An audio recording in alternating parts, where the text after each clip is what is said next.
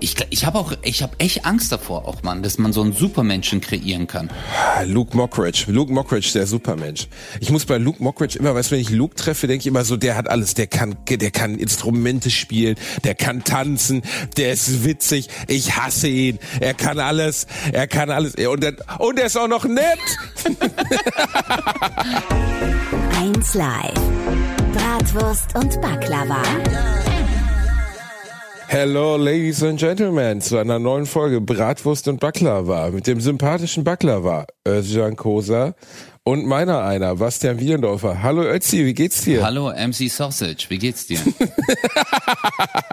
MC, MC Sausage ist aber eigentlich ein ganz geiler Name.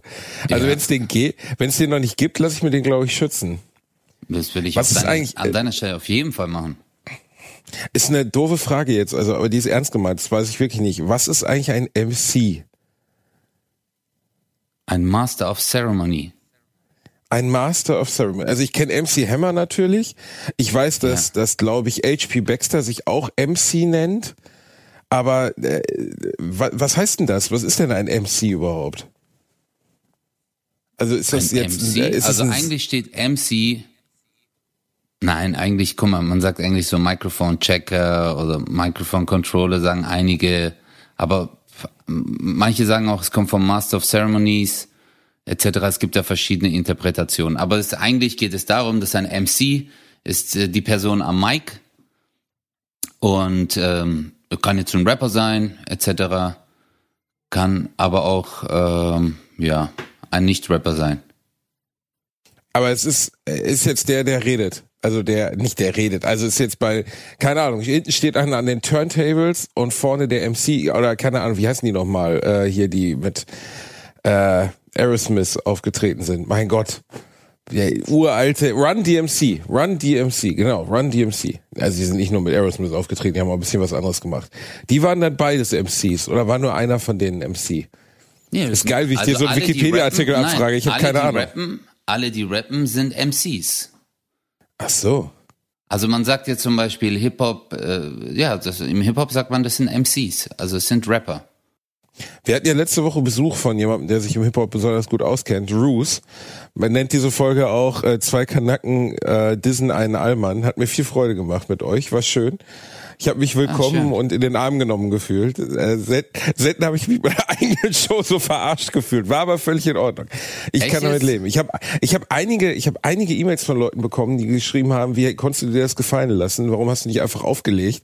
Habe ich gesagt, ihr versteht das Konzept falsch. Einfach auflegen wäre irgendwie erstens kindisch, zweitens äh, sehe ich alles, was wir uns so gegenseitig an den Kopf werfen, auf einer höheren Ebene und nicht als ernsthafte Beleidigung an.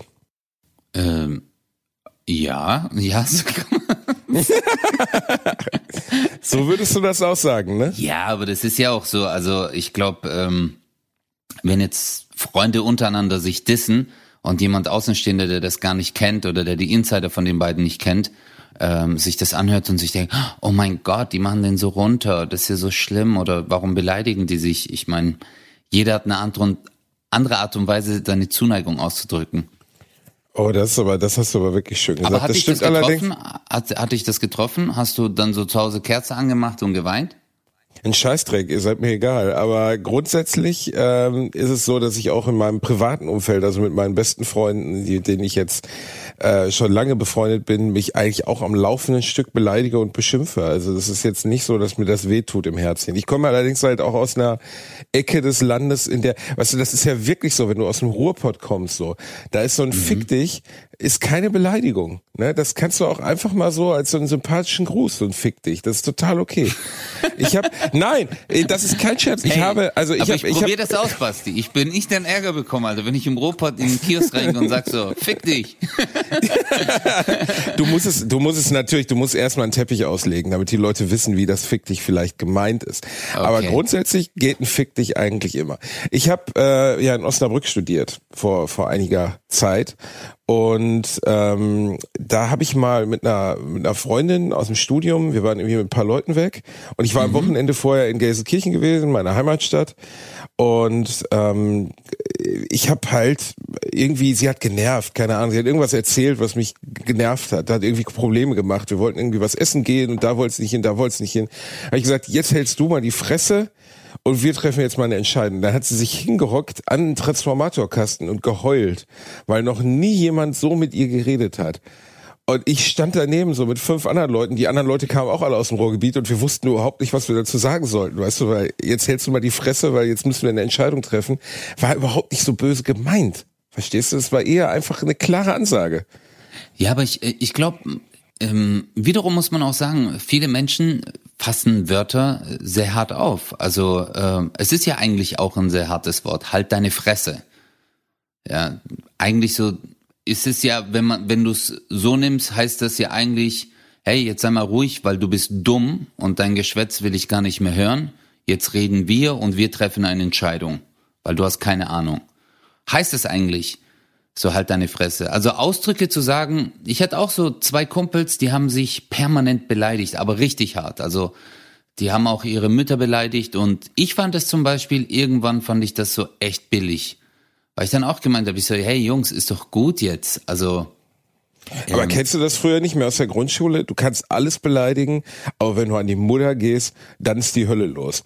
Das hatten wir immer in der Grundschule. Wir hatten immer so einen Typen zum Beispiel, weißt du, der, den Namen sage ich jetzt besser nicht, aber der war sowieso, da, da hat die Mutter bei der Geburt auf Kopfhöhe ein bisschen feste gedrückt. Der sah wirklich nicht glücklich aus und mhm. war, war so ein Schlägertyp. Weißt du, war so ein bisschen wie der von den Simpsons, Nelson Manns, der immer diese Weste trägt. Ja, ja, ja. Ähm, und, und du konntest alles zu dem sagen. Der gab es zwischendurch mal einen auf die Fresse, aber wenn du seine Mutter Mutter beleidigt hast, dann war Polen offen. Dann war Feierabend. Mutter Krass. beleidigt, Mutter, Mutter ist das geheiligte Land. Und ich glaube, seine Mutter war Stripperin. Dementsprechend war es Beleidigen relativ einfach. Nein, oh, der Arme. Der Arme. ja, aber du, aber ist ich, ich, auch oft bei Jungs mit. Aber guck mal, man muss wirklich sagen, vielen Menschen geht es sehr an die Substanz, wenn du die in einer Art und Weise kritisierst. Also man merkt das gar nicht. Gerade auch Menschen, die eine sehr starke Persönlichkeit haben, die auch in der Öffentlichkeit stehen, den kann man extrem wehtun, wenn man also nicht mal beleidigt, sondern einfach nur die Person, ihr Können in Frage stellt. Und ich habe das früher auch nicht so eingeschätzt. Ich hatte auch mal mit dir darüber geredet, äh, Tote Mädchen lügen nicht, äh, über diese Serie, die ich damals auf Netflix mhm. gesehen habe.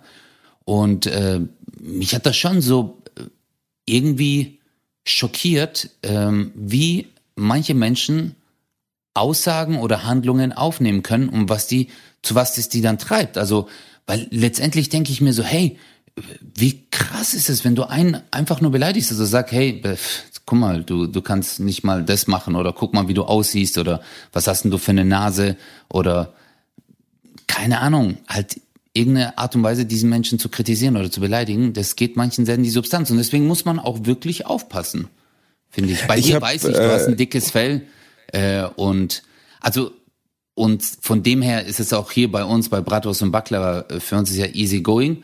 Aber ich glaube, manche Menschen, Basti, verletzt es schon richtig extrem.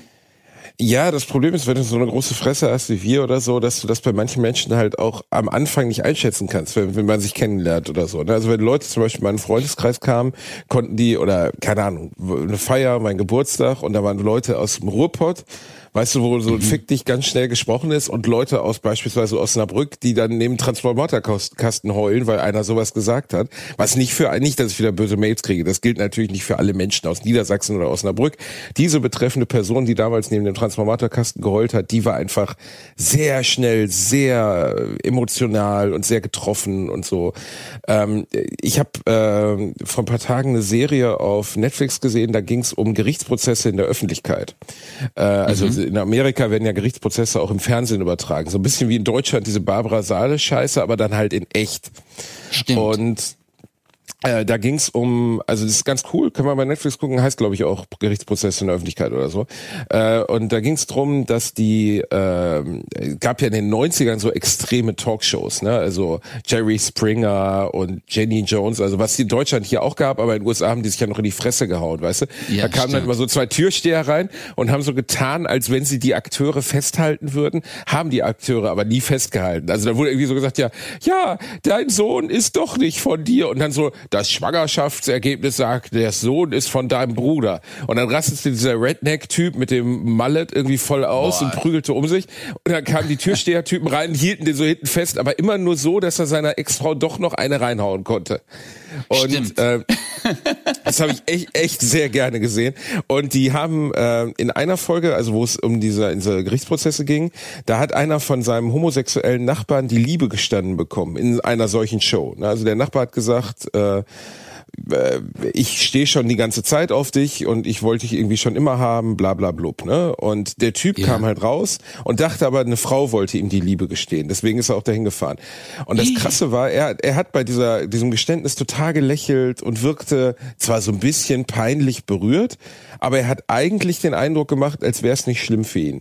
Und dann war die Talkshow zu Ende und zwei Tage später, später ist er zu dem Typen zu seinem Wohnwagen gefahren und hat ihn erschossen weil er ihn Was? öffentlich so, weil er ihn öffentlich so blamiert hat, ja. Und im Gerichtsprozess wurde dann auch klar, woher das kam. Der war auf der einen Seite war der, naja, fast schon krankhaft homophob, also gegenüber Homosexuellen äh, ablehnend eingestellt, plus dass dann der Vater in dem Gerichtsprozess, also der Vater von dem Mörder, auch noch interviewt wurde und oder Aussage treffen musste und der Vater war halt Horror, ne? Der sagte dann auch, ja, das war ja, ich habe meinem Sohn auch gesagt, der soll den soll sich rächen bei dem, weil der hat dem ja hat den öffentlich als als Schwuchtel dargestellt und das geht nicht, dass mein Sohn da dargestellt wird und deswegen unterstützt, also der Vater hat zwar nicht gesagt, ich habe unterstützt, dass er den erschießen will, aber er hat ihn auch nicht gerade abgehalten und sowas kann halt mega schlimm enden dann, ne? wenn du oh wenn du Gott. Wurzeln hast, wo Leute dir so ein, so ein Konstrukt, so ein Glauben beibringen, wenn deine Eltern dir Hass beibringen, auf was auch immer, auf Homosexuelle, auf Ausländer oder was auch immer, das kann halt bei sowas enden. Das Krasse fand ich, dass selbst ich jetzt als in Anführungszeichen studierter Psychologe, äh, also der mit Menschen geredet hat über Sachen, über alle möglichen Sachen und auch mit kranken Menschen geredet hat, null wenn ich diese Talkshow gesehen hätte, gemerkt hätte, dieser Typ ist gerade so schwer getroffen, dass der jetzt gleich nach Hause fährt, seine Flinte holt und den anderen Typen erschießt.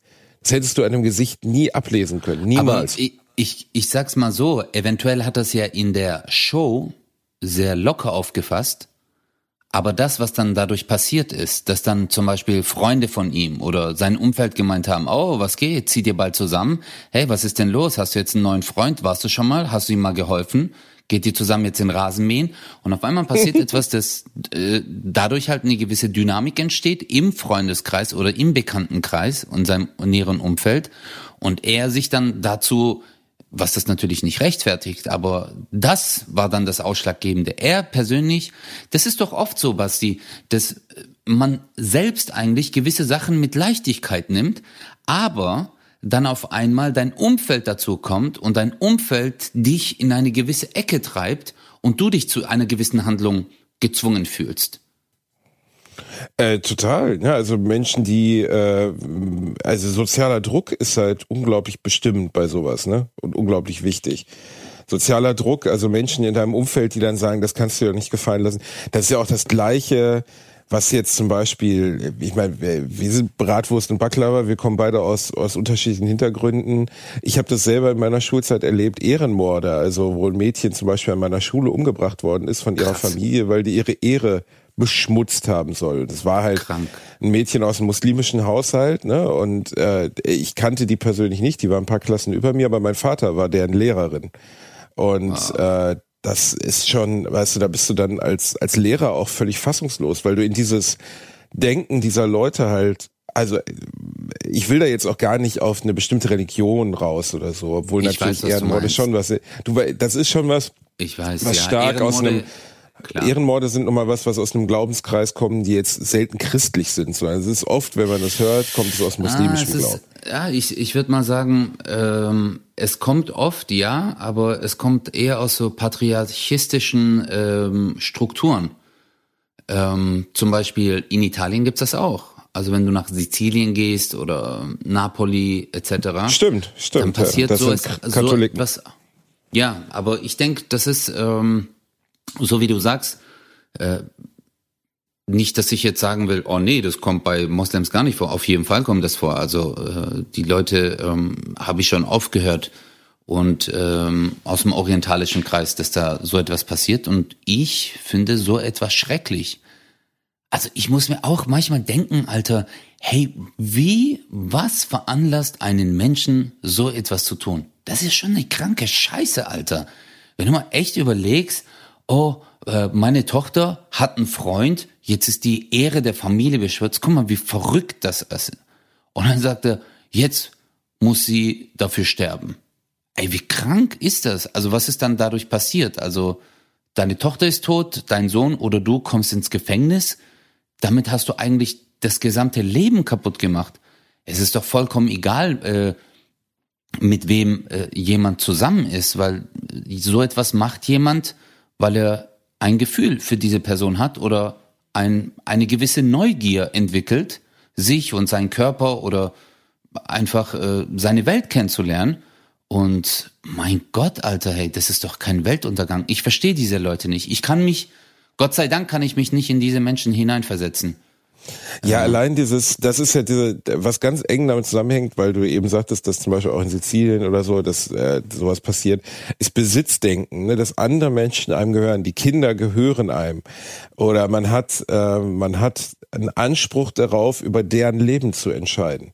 So, ja. und das ist ja, das ist aus, aus normaler Sicht, also aus meiner Sicht zum Beispiel, wenn ich jetzt ein Kind hätte und dieses Kind wird älter und sucht sich einen Partner, mit dem ich nicht einverstanden bin, so, dann ist das Schlimmste, in Anführungszeichen, was ich tun kann, auf Distanz zu meinem Kind zu gehen. Also dieses Kind nicht mehr. Ich kenne Leute zum Beispiel, die mit dem Partner ihrer Tochter nicht zurechtkommen und dann den, den Kontakt zu ihrer eigenen Tochter abgebrochen haben. Und da habe ich dann auch immer gedacht, krass, ey, was das für ein Schritt ist.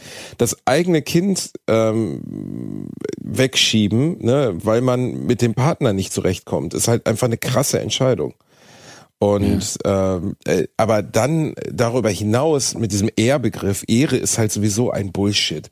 Das ist so eine Art äh, Ehre, weißt du, Ehre ist für mich, das ist aus Western oder aus, aus Ritterfilmen, da kannst du mit Ehre kommen, in der Tafelrunde. Äh, Ehre beschmutzen. Natürlich hat jeder Mensch eine gewisse Ehre. Also ich möchte auch nicht öffentlich beleidigt oder erniedrigt werden, außer natürlich im Rahmen dieses Podcasts. Da ist total okay, weil ich kriege viel Geld dafür. Aber sonst möchte ich nicht öffentlich beleidigt werden. Aber wie man annehmen kann, jemand anderes, mein Kind hat das und das gemacht und damit ist jetzt meine Ehre oder die Ehre der Familie beschädigt, das kann ich einfach nicht nachvollziehen. Und dann darüber hinaus noch die Entscheidung zu treffen, nicht nur, keine Ahnung, ich breche jetzt zu der Tochter den Kontakt ab, weil die hat einen Freund, mit dem komme ich nicht klar. Das wäre ja noch eine Entscheidung, das kann jeder für sich entscheiden. Aber ich, ich tue dieser Person Gewalt an oder bringe diese Person sogar um und dann ist die Ehre wiederhergestellt. Was da Familien schon, zum Beispiel damals bei der, bei der, meiner Schule, was da passiert ist, da war es auch der Bruder, der dann im Auftrag des Vaters gehandelt hat. So, ne? Der Vater hat gesagt, die hat unsere Ehre beschädigt und äh, das wird nur wieder gut, wenn wir das und das machen. Und ja. das ist halt schon eine krasse Entscheidung und äh, auch eine, eine grundlegend falsche Entscheidung. Äh, schlimm. Ja, aber es gibt ja, also ich sag, ich sag jetzt mal so, es gibt ja, ähm, weißt du, Ehre kann man ja aus äh, zwei Perspektiven sehen. Einmal ist die eigen äh, wahrgenommene Ehre, also das Gefühl für die eigene Ehre, und dann gibt's ja noch das äh, Ansehen oder die Wertschätzung durch andere Menschen, die man als Ehre sieht. Und ähm, und das ist genau das, was worauf ich vorhin hinaus wollte. Ich glaube, oft ist es so, dass man sagt, äh, mir macht das jetzt nichts aus. Aber dann kommt dieser Faktor Ansehen in der Gesellschaft oder Ansehen äh, durch andere Menschen, Wertschätzung durch andere Menschen dazu. Und die sagen dann so, oh, ich habe gehört, äh, deine Tochter macht das und das. Oder genauso wie mit diesem Menschen, der vor Gericht war oder bei Jerry Springer war und äh, auf einmal die Wertschätzung, wo man sagt, du bist doch kein Mann, dass du dir so eine Scheiße gefallen lässt. Und dann ist der Typ halt einfach durchgedreht. Ich finde, und das ist auch das, was ich sage, die Macht des Wortes unterschätzen wir manchmal. Und oft ist es so, dass wir Menschen etwas sagen und gar nicht merken, was das bei diesem Menschen auslöst. Ja, wir können es ja auch nicht sehen. Du kannst es ja nur immer durch die Folgen sehen, die es dann für die Person hat. Das ist zum Beispiel das gleiche ja. mit Mobbing in der Schule so, ne? Ähm, wie sehr das jemanden trifft, gemobbt zu werden in der Schule oder wie, wie schlimm das ist, soziale Ausgrenzung etc. Die Folgen davon siehst du immer erst auf lange Sicht. Oder wenn sowas ja. ganz Katastrophales passiert wie Ehrenmord oder so. Aber äh, das ist, das ist so eine, das ist so ein Kreis, also so ein Denkenskreis, ähm, in den ich mich gar nicht reinfühlen kann ich kann nicht nachvollziehen, wie man jemand anderen. Auf der anderen Seite, das gibt's ja ähm, auch ohne ohne Familienehre. Es gibt ja auch Leute, die zum Beispiel ihren Ex-Partner umbringen. Hatte ich in, im Knast oft. Ne? Also Leute, die Morde begangen haben an ihrem Ex-Partner, weil sie nicht drüber hinweggekommen sind, ähm, verlassen worden zu sein oder weil sie nicht drüber hinweggekommen ja. sind, dass der Partner sie betrogen hat. So, das ist ja 90 Prozent der Morde in Deutschland, das habe ich glaube ich auch schon mal zu dir gesagt, werden nicht aufgeklärt, weil die Polizei so krasse Arbeit macht. Auch das, ne, es gibt nun mal Kripo und bla. Also es gibt halt einfach natürlich Polizisten, die einen guten Job machen. Aber viele Morde werden auch einfach aufgeklärt, weil die meisten Menschen bringen ja nicht Fremde um, sondern bringen Menschen in ihrem nächsten Umkreis um, ihre Ex-Frau ja. oder ihre genau. Ehefrau oder so, ne? Und äh, nachdem sie das getan haben, nachdem sie ihre Ehefrau umgebracht haben, warum auch immer, ist dann diese ganze Energie, die darauf verwendet worden worden ist, dass sie jemanden umbringen wollen, ist weg. Und dann wird ihnen erstmal klar, was für eine unfassbar schlimme Scheiße sie gerade gebaut haben. Klar. Und dann rufen sie die Polizei.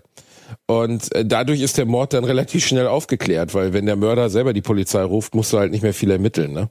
Aber manche, manche sind auch richtig dumm. Basti, du bist ja so wie ich äh, und schaust sehr oft zum Einschlafen Medical Detectives. Medical Detectives, ja. Ja. Und ich habe das gestern angeschaut und also ich habe mir echt gedacht, ich so, Alter, wie dumm. Welch, wie welcher dumm. Fall war es? Ich kenne sie alle. Okay, das war jetzt folgender Fall, okay? Ein Mann ruft die Polizei und sagt, äh, seine Frau und er sind im Hotel. Sie ist ausgerutscht. In der Badewanne und hat sich nicht festgehalten. Und er Doch, ist joggen gegangen. Sich, nein, er hat, genau, er ist joggen gegangen, aber sie hat sich am Handtuchhalter festgehalten. Der ist abgebrochen und aus diesem Grund ist sie dann in die Badewanne reingefallen. Also während dem Abstürzen hat sie den Handtuchhalter gehalten, so ein runder, und ist dann abgestürzt und im Wasser ertrunken, weil sie dann bewusstlos geworden ist. So. Die Polizei hätte diese Sache nicht aufgedeckt, weil die haben sehr schnell gesagt, okay, sie ist gestorben durch Ertrinken und die haben ihr die Sache geglaubt und alles gut und schön. Nun hatte der Typ aber einen anderen Plan. Er hat sich gedacht, ey, ich bringe sie ja nicht nur um, sondern ich habe auch ein Ziel, ich will danach Millionär werden und verklagt die Firma, die Hotelkette meine ich, Entschuldigung, auf 450 Millionen Dollar. Also so, soweit ich das noch in Erinnerung habe, okay? Und jetzt ist natürlich so, dass die Hotelkette sagt ja dann nicht, ja gut, äh, das zahlen wir dir, sondern die sagen, jetzt holen wir mal einen Gutachter und lassen das mal alles checken. Jetzt finden die Gutachter heraus, dass die Frau mit ihren 60 Kilo Alter mit der Beschleunigung hätte sie das Teil gar nicht abreißen können. Die haben das dann wirklich geguckt, aus Getestet. welchem Winkel, mhm. damit es so aussieht, wie es aussieht. Moro, dann sagt der Gutachter so, die Frau müsste aus 19 Metern gesprungen sein, sich an dem Handtuchhalter festhalten, äh, aber der so ist nicht möglich, weil die Raumhöhe war nur, kennst ja so, so trocken, die ja, Raumhöhe war nur zwei Meter. vierzig. Und dann habe ich mir auch gedacht, ich so, ey, du dummer Alter, aus Idiot. Habgier, du dummes, du dummes Schwein. Wie, erstens, wie kannst du das machen, einem Menschen das Leben zu nehmen und dann aber auch noch so dumm sein? Also das ist ja dann auch wirklich, äh, ich glaube, das ist jetzt gar nicht so weit entfernt, dass diese Handlung und Dummheit äh, äh, sehr nah beieinander sind. Also ich, ich, ich, ich kann mich da überhaupt nicht hineinversetzen. Aber da waren ja noch ein paar andere dumme Sachen. Der Typ ist joggen gegangen, hat vorher seine Frau ertränkt ne, und wollte dann wiederkommen und sie ist in der Zeit angeblich ertrunken. Er war ja nicht da, ne, weil er joggen war. Genau. Was aber dann dem, äh, dem Personal von dem Hotel, die waren nämlich aus dem Ärztekongress, ich kenne wirklich alle Folgen, ich habe so oft diese Scheiße gesehen, was dem Personal aufgefallen ist und dem Typen, der die Tür aufmacht in diesem feinen Hotel, weißt du es noch? Dass ja. er halt mit jedem, also er ist erst zur Rezeption gegangen, hat gesagt, ja hallo, äh, ich bin Stuart Waterman, ich gehe jetzt für 45 genau. 45 Minuten joggen. äh, ich wollte ich wollt mich nur kurz abmelden. Da geht er raus aus der Tür aus dem Hotel. Da steht dieser Typ mit demZylinder, der immer die Wagen Der einpackt. Portier, sagt, genau. Hier, der Portier. Hallo, äh, ich bin übrigens Stuart Waterman. Ich gehe jetzt für 45 Minuten. Genau. und, und, und dann ist auch den Hotelmitarbeitern, nachdem seine tote Frau gefunden wurde, aufgefallen, irgendwas könnte doch da ein bisschen schief, also nicht so richtig legit sein, weil jemand, der sich bei, bei der Hotelrezeption abmeldet, wenn er joggen gehen will und auch angibt, wie lange er joggt und wo lange er jetzt, wo er langläuft und so, das war schon ziemlich dämlich. Auf Ja. der anderen Seite ist das einer der wenigen Fälle bei Medical Detectives, wo ich mich immer frage, weil ge- genau was du sagst, lustigerweise genau dieser Fall ist einer der Fälle, wo ich denke, na ja, mit mit dem Handtuchhalter, weil er wurde ja nachher verurteilt, weil sie festgestellt haben, die Frau hätte den Handtuchhalter nicht abreißen können. Ne? Ja, das ist ja genau. das, wofür er verurteilt wurde. Dann denke ich aber auch, dass kann ja niemand nachweisen, dass dieser Handtuchhalter, bevor sie dort dran gezogen hat, ne? Also gehen wir jetzt mal von aus, dass es alles genauso gelaufen, wie er sagt, ne? Ja. Er hat, äh, sie hat an einem Handtuchhalter gezogen und ist hingefallen und äh, hat sich den Kopf geschlagen und ist dann in der Badewanne ertrunken. Ne? So ist es gelaufen, wie er es gesagt hat. Mhm. Ja. Und dann sagen die, nee, kann nicht passiert sein, weil der Handtuchhalter ist so an der Wand, dass eine Frau von ihrem Gewicht kann das nicht abziehen und die müsste aus einer Ja. hohen Höhe fallen. Was ist denn, wenn dieser scheiß Handtuchhalter einfach lose war? Der kann doch lose Nein, gewesen sein. Das hätte auch nicht geklappt. Genau das war ja das, was ich so genau beobachtet habe, weil diese ähm, Pathologen und auch Gutachter, die haben den Winkel, diese gequetschte ähm, Halterungsvorrichtung, also diese Blende, die das auch vorne hat, ähm, einen ganz gewissen Winkel hatte, wie diese Handtuchhalterung abgerissen sein muss. Und der Typ hat 23 Versuche gemacht, bis er dann festgestellt hat, der Handtuchhalter wurde von außen entfernt. Also diesen Winkel der Biegung kriegst du nur hin, wenn du von außen ziehst. Und nur so kann so eine Quetschung, weil der hat es aus 23 Winkeln versucht, damit er das genauso hat. Alter, aber dann habe ich mir gedacht, wie geil ist diese äh, Pathologie und auch Gutachterbranche. Also wie interessant, wie fortgeschritten die sind. Und das war ja damals, also es war ja vor geraumer Zeit, dieser Fall. Anfang glaub, vor- 90er war das. Anfang genau, 90er. 30 Jahren. Und dass sie da so vorgehen, finde ich mega. Also ich finde auch Ja, die Polizeiarbeit finde ich mega interessant, Basti. Ich auch. Also ich fand es auch immer total spannend und äh, wenn du mal drüber nachdenkst, ne, was DNA, die, die erste, ich glaube, der erste Fall, der mit DNA gelöst wurde, war in äh, Großbritannien Ende der 80er, also 87, 88. Das war das erste Mal, da hat ein, äh, da hat ein Wissenschaftler aus den USA, äh, aus, aus Großbritannien, äh, der auch nachher den Nobelpreis bekommen hat, ähm, hat festgestellt, also nicht nur das, das, das Genom, das wir Gene haben, waren ja schon bekannt, aber der hat halt festgestellt, okay, man kann das so und so darstellen und wir brauchen nur einen Tropfen Blut oder einen Tropfen Sperma oder was auch immer und können dann halt ähm, da äh, Kriminalfälle mitlösen. Und wie krass das in dieser ganzen Branche, in dieser ganzen Kriminalbranche alles geändert hat, DNA. So, weil davor in den 50er Jahren, 60er Jahren oder die letzten 5000 Jahre hatte man das Maximum, das Beste, was du hattest, waren Fingerabdrücke. Sonst gab es, Das stimmt, also ja. wenn du, wenn du hingegangen bist, gut, du kannst heute noch einen Mord begehen. Wenn du jemanden, sagen wir mal, du stellst dich auf ein Hochhaus und schießt mit einem Fer Scharfschützengewehr auf irgendeine arme Socke sehr weit entfernt, den du nicht kennst, dann ist es fast nicht nachweisbar, außer du bist dabei gefilmt worden oder so. Aber, Aber sonst Basti, sind Morde. Die kriegen, nein, das finde ich, das ist genau das. Äh, Ich gebe dir vollkommen recht, aber da finde ich diese Kriminaltechnologie so krass. Die sehen sich das Opfer an, die sagen, äh, die Kugel ist aus dem und dem Winkel eingetreten. Was ist das für eine Kugel? Aus welcher Richtung kam sie? Zack. Dann gucken die, okay, der war auf dem Hochhaus. Welche Kameraaufnahmen gibt es in der Region? Welche Handys waren in diesem Netz eingeloggt? Wer war zu der Zeit dort? Und also ich meine, die sind so fortgeschritten und so perfektioniert, dass sie dann wirklich alle tausend Personen, die an diesem Gebäude vorbeigelaufen sind, checken, scannen etc. und das dann am Ende rausfinden und dann denke ich mir so, yes, yes.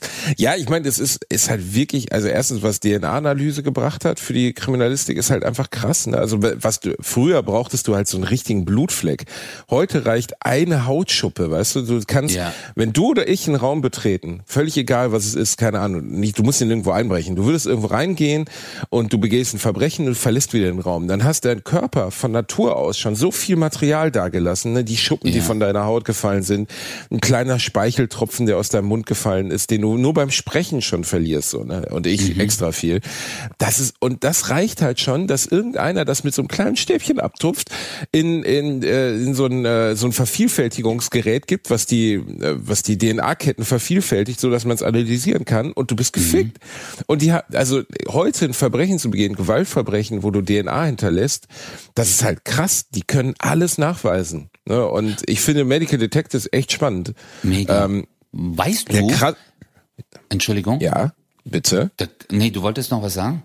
Äh, ein, ein der krassesten Fall, den ich fand, war eine Frau, die vergewaltigt worden ist bei ihrem äh, bei ihrem Zahnarzt. Also in den USA werden ja bei Zahnärzten oft so Lachgas und so Betäubungsmittel eingesetzt, ne? Oh, stimmt, ja. Und die hat behauptet, die wäre vergewaltigt worden. Es gab aber keinen Nachweis darüber. Und dann haben sie, ähm, die hatte wohl mit ihrem Freund, nee, ich weiß gar nicht mehr genau, wie es war. Sie haben auf jeden Fall genetisches Material gefunden. Der Zahnarzt hat aber gesagt, ich habe nichts gemacht, ich kann da nichts für.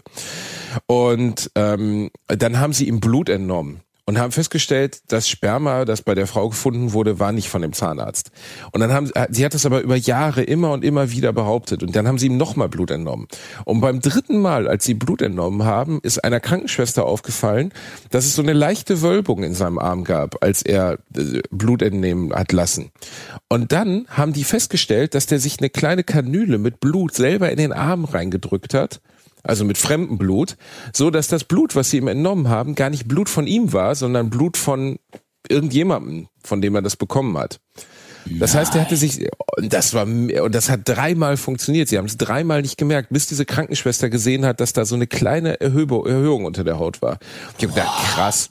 Aber voll der geniale Move von ihm. Also ja, schon clever. Raffiniert.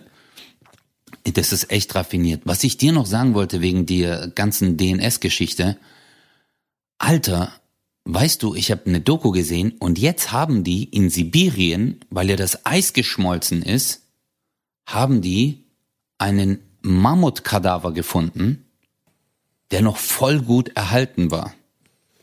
Und mhm. haben den dann in ein Labor gebracht und jetzt haben die wirklich die DNA oder DNS, je nachdem halt Englisch-Deutsch, haben die heraus gefiltert und können jetzt den Mammut reproduzieren, indem sie halt das Erbgut mit einem Elefanten kreuzen und dann wird es wahrscheinlich bald wieder Mammuts geben. Das haben sie ja schon ein paar Mal versucht und das klappt irgendwie immer nicht so richtig doll. Ja, also aber das war, dieser Fund war, glaube ich, letztes Jahr. Ich fand das dann, echt spektakulär. Ja, ist ja auch krass. Also ist ja einfach krass, dass das geht. Also die haben, mhm. äh, das habe ich, ich habe das auch gesehen, glaube ich, in der Doku, dass das halt komplett erhalten war mit Haar, mit Blut, also mit nicht mal ja, mit genau. verdickten Blut und allem. Ja, ich meine Mammuts, äh, man vertut sich immer so, ne? Dinosaurier, Mammuts, da sind riesige Abstände zwischen. Die letzten Mammuts in Sibirien sind vor, glaube ich, sechs oder siebentausend Jahren ausgestorben, nicht vor 500.000 Jahren oder so, ne? Mhm. Also es gab in in Russland, in Sibirien, oberhalb von von von Russland, gab es bis vor 7000 Jahren auf so einer Insel immer noch Mammuts. Wäre wow. schon cool, wenn die zurückkommen würden. Ja. Auf der anderen Seite ist natürlich immer die Frage so, sollte die Wissenschaft solche Sachen machen? Weißt du, sollte man Tiere wieder. Ja. Stell mal vor, ich habe als Kind, guck mal, du warst bei Jurassic Park 93, wie alt warst du? Du warst 11, 12. Ich war neun. Oh. Und ich, ey, ich saß im Kino, ne? Ich fand diesen Gedanken so geil. Die Dinosaurier sind wieder da. Alle. Das war der Sommer 93, 94, jetzt auf einmal Dinosaurier, das harte Thema waren. Jeder nur Dinosaurier, Dinosaurier, Dinosaurier. Mhm. Der erste Jurassic Park war so mega geil. Alle wollten das sehen. Und der Film ist bis heute gut. Ne? Das ist bis heute kannst du dir den angucken und denkst so, krass, dass das 30 Jahre alt ist. Und der Film ist immer noch, die Effekte sind immer noch geil. Das Einzige, was, was einem auffällt, wenn man als Erwachsener Jurassic Park sieht, wie wahnsinnig wenig Dinosaurier da drin vorkommen. Ich glaube, insgesamt sind zwölf Minuten lang Dinosaurier zu sehen, im ganzen Film. Yeah. Den T-Rex und so sieht man nur zwei Minuten. Aber das war halt für die damalige Zeit krass. Und ich habe halt Mega. immer davon geträumt, wie geil wäre das, wenn Dinosaurier zurückkommen würden. Und mittlerweile denke ich, ah, vielleicht doch nicht. Weißt du? Also vielleicht sollte man das in der Vergangenheit lassen, so alles. Fändest du es cool, wenn Mammuts zurückkommen würden? Hm, also ich glaube, es ist vielleicht interessant zu sehen. Also einige Tiere sind ja auch, auch, zum Beispiel der tasmanische Teufel ist ja auch ausgestorben. Aber halt, ja, wegen uns Menschen. Die Büffel wären ja auch fast ausgestorben. Tasmanische Teufel ist ja. nicht ausgestorben, lebt noch. Lebt es noch? Ja, er lebt noch.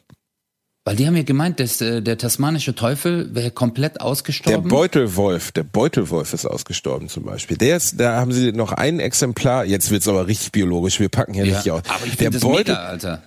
Der Beutelwolf ist äh, eins der letzten Großraubtiere gewesen, die man noch, also sagen wir mal, wissentlich ausgerottet hat. Das ist ein Wolf gewesen, der gar nicht so aussah wie ein Wolf, sondern eher wie ein Windhund, hinten mit Zebrastreifen.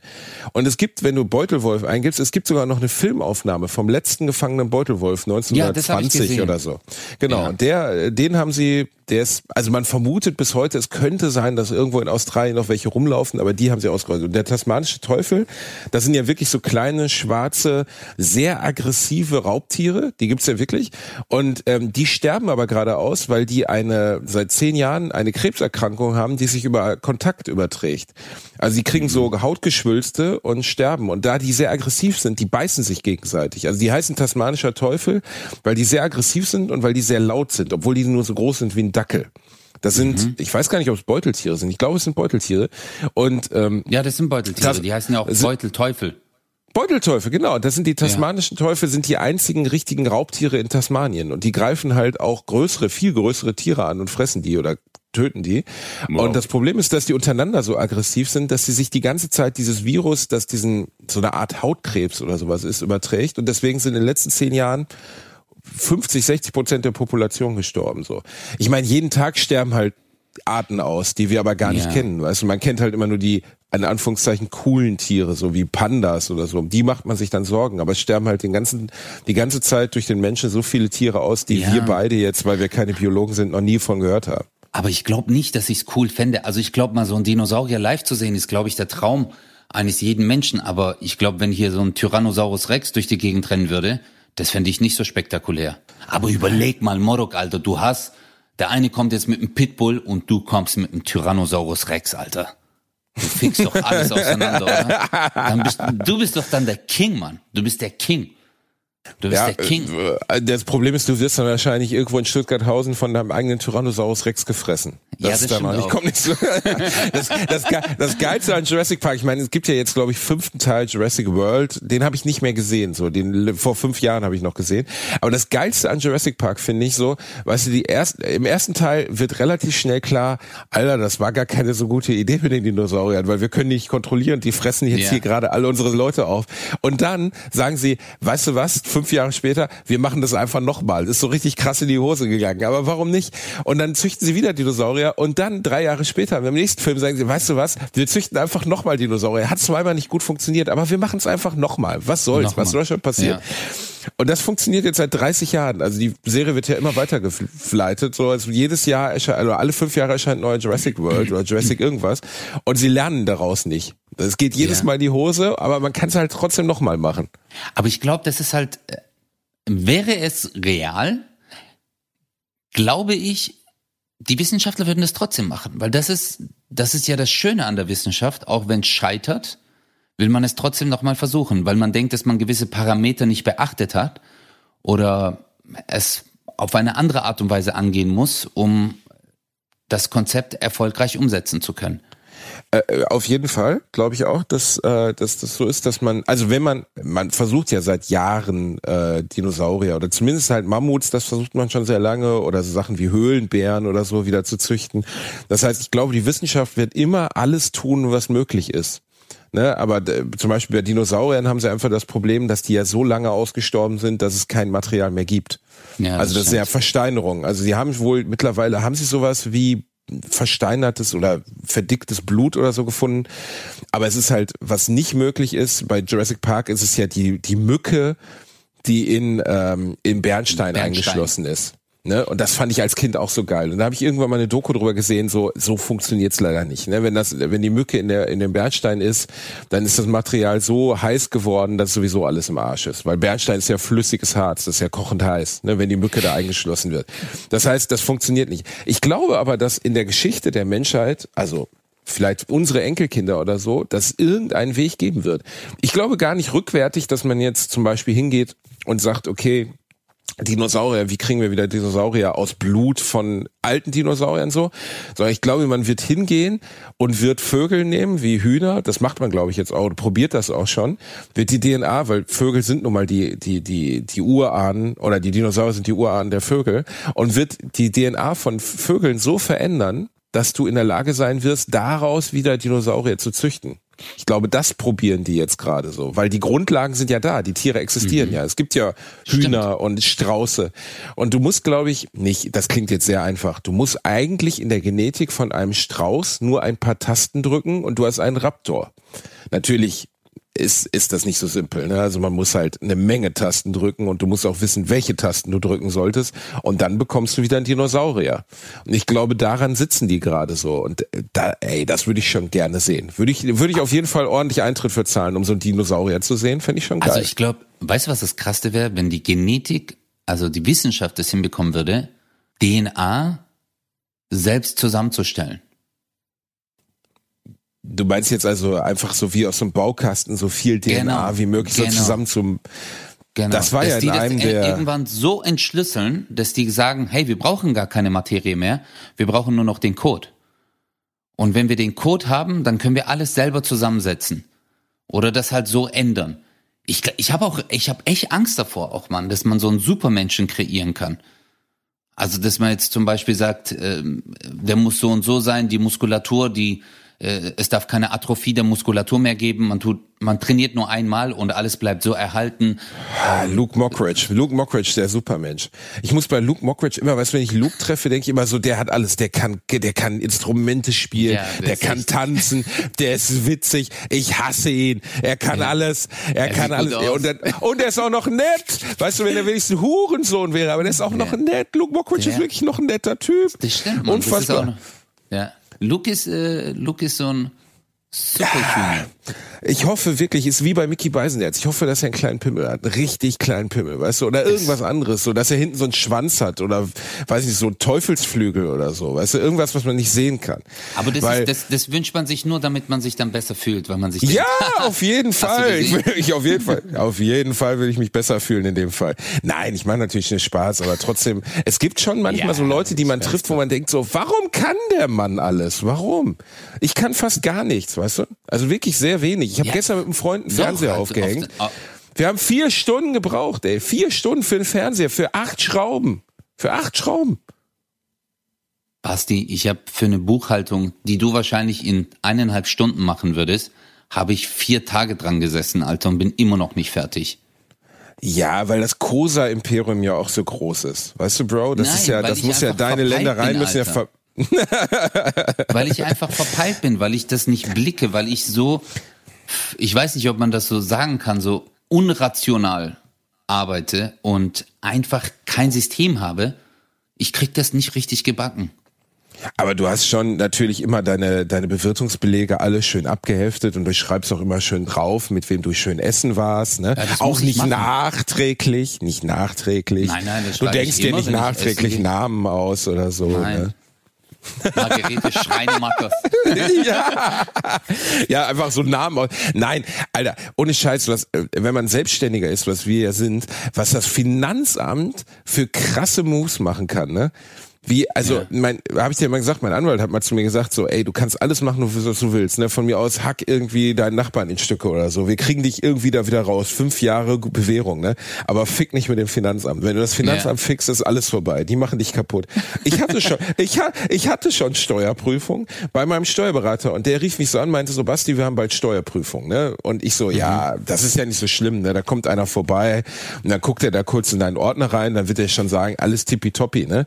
Nein Nein, Steuerprüfung hieß, da kamen zwei Leute vom Finanzamt, acht Stunden, zwei Tage lang und haben jeden Beleg durchgeguckt, den ich in den letzten vier Jahren eingereicht habe. Jeden Beleg. Jede Rechnung vom Laptop, jedes Essen mhm. gehen, jeden Starbucks-Abriss, den ich abgegeben habe, wahrscheinlich jeden Sanifair-Bon, wenn ich scheißen war auf der Raststätte. Alter, die ficken dich richtig hart. Das ist richtig krass, was das Finanzamt kann. Aber, wenn ich wieder reingrätschen kann, ich finde es gut.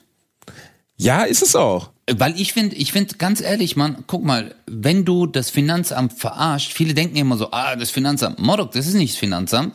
Das sind diese über 80 Millionen Menschen, die in Deutschland leben, die du verarscht. Du verarscht nicht ein Amt, sondern du verarscht alle.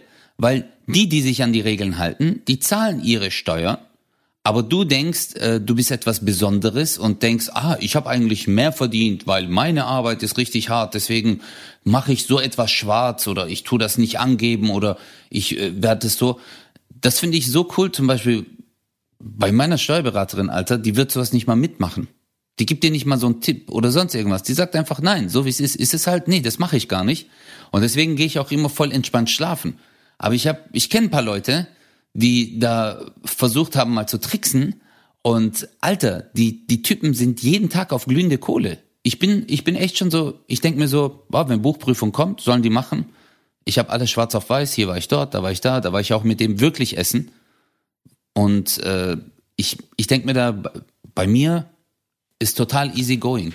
Weil am Ende wirklich, Alter, unser Schulsystem, unser Gesundheitssystem, alles hängt doch damit zusammen.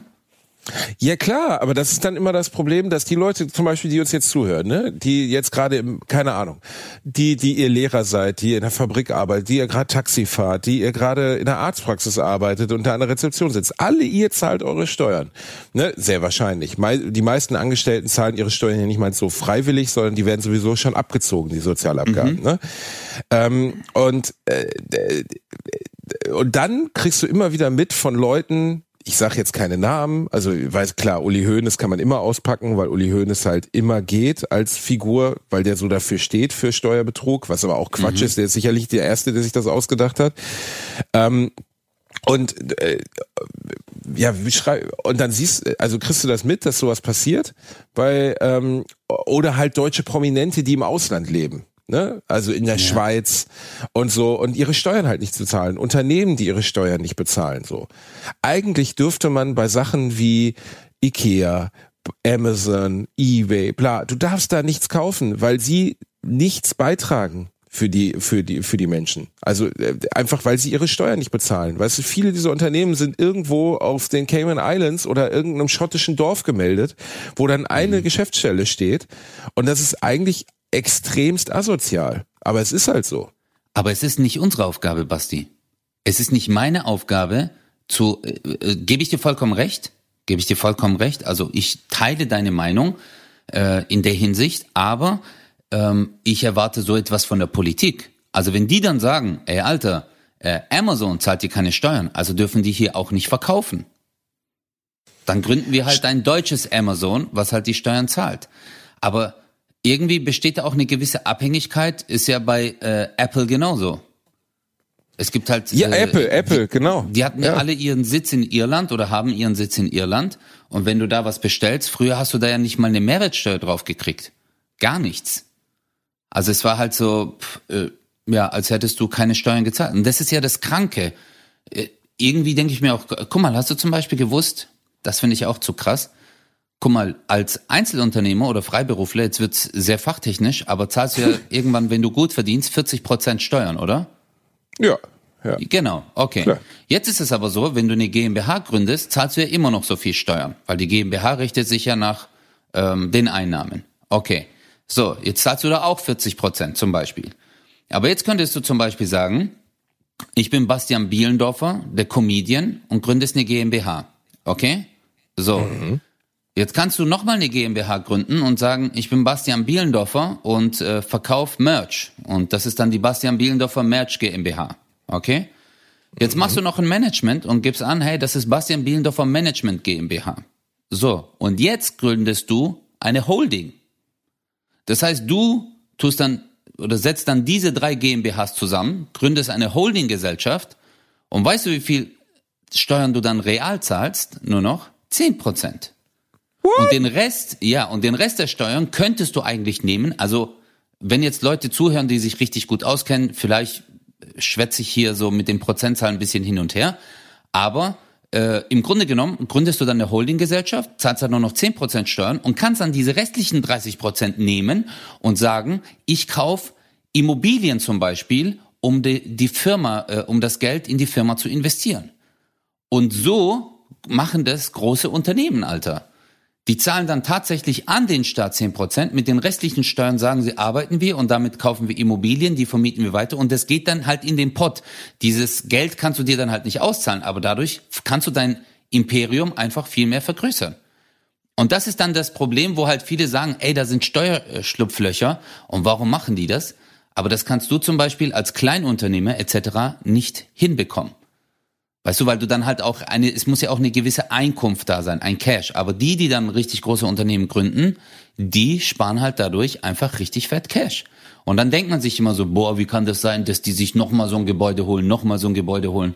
Aber so funktioniert das. Ja, aber das ist doch im Endeffekt ein Schlupfloch, oder? Aber weißt du, wenn wir zwei Eiermänner wie wir beide dieses Schlupfloch schon kennen, so, wie kann es sein, dass beim Start niemand sagt, okay, das ist irgendwie ein uncooler Move? Vielleicht nee, es ist ja für die, nein, die sagen ja, das ist äh, kein, kein Schlupfloch, sondern die sagen einfach, ähm, ja, das ist halt eine Unternehmensform. Aber die Holdingstruktur ist äh, schon, also finde ich schon krass. Die Holdingstruktur. Leute, der neue Finanzpodcast Bartwurst und Baklava. ab nächster Woche, ab nächster Woche geben wir euch Steuertrips. Äh, Özcan sendet dann immer von der Frankfurter Börse mit den neuen Kursen. Das wird sehr schön. Ich äh, werde euch verschiedene Hedgefonds ans Herz legen. Das wird schön. Bratwurst genau. und Baklava. Die, die Aktien- und Finanzedition. Weißt du, kennst du diesen Typen mit den lustigen weißen Zähnen? Der äh, Mick, Mick Knauf mit der Glatze und den weißen Zähnen, der immer an der Börse steht. Ich habe Börse nie verstanden. Da sagt er so, heute geht's runter für den DAX. Der DAX ist nun unter 9000 Punkte gefallen. Und bei ja. Porsche zwei Euro weniger. Und ich denk so, interessiert mich nicht. Interessiert mich auch nicht. Das Leben ist zu kurz. Verstehst du, am Ende ist es sowieso nur Geld. Wenn man no. ein gewisses Niveau an Geld... Doch, wenn man am Ende ein gewisses Niveau an Geld erreicht hat. Also ich möchte nicht über Geld nachdenken. Das ist der größte. Luxus, den du haben kannst. Nicht äh, reich sein bedeutet für mich nicht eine Insel haben oder ein Haus haben oder bla, sondern nicht über Geld nachdenken zu müssen. Nicht darüber nachdenken ja. zu müssen und zu diskutieren. So, das ist das der größte aber Luxus, finde ich, den man haben kann. Sorry, wenn ich das nochmal ganz kurz. Ich wollte, wir wollten, ich weiß, wir wollten gerade abmoderieren, aber das ist für mich ein sehr, sehr wichtiges Thema. Wir lernen den wichtigsten Bestand unserer Wirtschaft, die Börse, lernen wir nicht an der Schule. Wir lernen nicht, wie unser System funktioniert. Nö, lernen Und wir nicht. die Börse, klar, du denkst dir so, äh, ein Prozent runter, äh, ein Prozent runter, pff, äh, zwei Euro hoch, was soll das? Das ist doch scheißegal. Nein, Alter, weil wenn jeder sein Geld selber anlegen würde, okay, und wissen würde, wie das System funktioniert, dann äh, würden solche Sachen wie Rente oder sonst irgendwas ganz anders funktionieren, Basti. Weil dann hättest du eine ganz andere Altersvorsorge. Wenn du dein Geld investierst mit Zins und Zinseszins und du hast noch Ausschüttungen, so Dividenden etc., Rendite, die du dann bekommst von, äh, von dieser Aktie, die du gekauft hast, Unternehmensbeteiligung, Alter, äh, das kann ich vielen Leuten ans Herz legen, dass sie sich mal mit der Börse und den Aktien und dem DAX auseinandersetzen, weil ähm, das ist echt eine coole Sache. Aber für uns ist es immer so, äh, ich verstehe das nicht. Alter, es ist ganz einfach. Du kaufst einen Teil, wenn du eine Aktie von einem Unternehmen kaufst, dann gehört dir ein Teil des Unternehmens. Genau. Genau, und wenn es diesem Unternehmen irgendwann besser geht, dann verdienst du mehr Geld. Dann kriegst du auch am Ende des Jahres eine Ausschüttung etc. Und das ist schon cool. Und da sollte man eventuell sich auch ein bisschen schlau machen. Ich finde das cool. Aber ich, ich weiß, ich, ich, das Streben nach Reichtum, wer reich sein will, der braucht Zufriedenheit. Das ist es. Und wenn du zufrieden bist, bist du reich. Ja, äh, das ist äh, natürlich ist, äh, der Satz, äh, Geld interessiert mich nicht, wird nur von Leuten gesagt, die Geld haben. So simpel ist es. Weißt du, niemals du jemand, der pleite ist, wenn ich habe kein Geld. Aber grundsätzlich, wenn Leute, äh, absoluter Allmann, weißt du, über Geld spricht man nicht, das hat man oder hat man nicht, der klassische Allmann-Satz. Ja, geiles Thema Steuerrecht, ne? Da haben die Leute Bock drauf. Das ist was Spannendes. Endlich mal von Dinosauriern auf Steuerrecht gekommen. Das musst du erstmal hinkriegen. Wie funktioniert ja, Börse? Aber jetzt mal ohne Quatsch, uns würde es ehrlich interessieren, ob ihr, also ihr da da draußen, die uns gerade zuhören, in der Schule das Gefühl hat, dass ihr auch nur irgendwas dazu gelernt habt. Es wäre wirklich interessant zu spenden. Wir haben jetzt eine E-Mail-Adresse, auf die ihr uns das schreiben könnt. Die lautet bub.1live.de. Bratwurst und Baklava at 1live.de. Da könnt ihr uns alles schreiben, Morddrohungen, Lob, was immer ihr loswerden wollt. Schreibt uns das, wir lesen das. Vielleicht lesen wir die lustigsten Nachrichten auch irgendwann einfach mal vor. Und äh, das war unsere heutige Folge. Am Samstag ist unser Gast Özcan. Das darfst du jetzt anmoderieren. Also am Samstag haben wir einen ganz besonderen Gast, nämlich Nicolas Müller von Jupiter Jones. Kennt man den? Den haben wir zu Gast und da bin ich wirklich mal gespannt, was er denn inzwischen macht. Das ja, uns rein. guter Typ. War früher Sänger bei Jupiter Jones, hat eine schwere Depression bekommen, hat darüber ein Buch geschrieben und äh, ist ein sehr kluger und angenehmer Bursche. Wir freuen uns auf Samstag. Seid gedrückt, ihr Lieben. Und nächstes Mal reden wir wieder über Pimmel. Versprochen. Tschüss. Bye. 1 Live. Bratwurst und Baklava.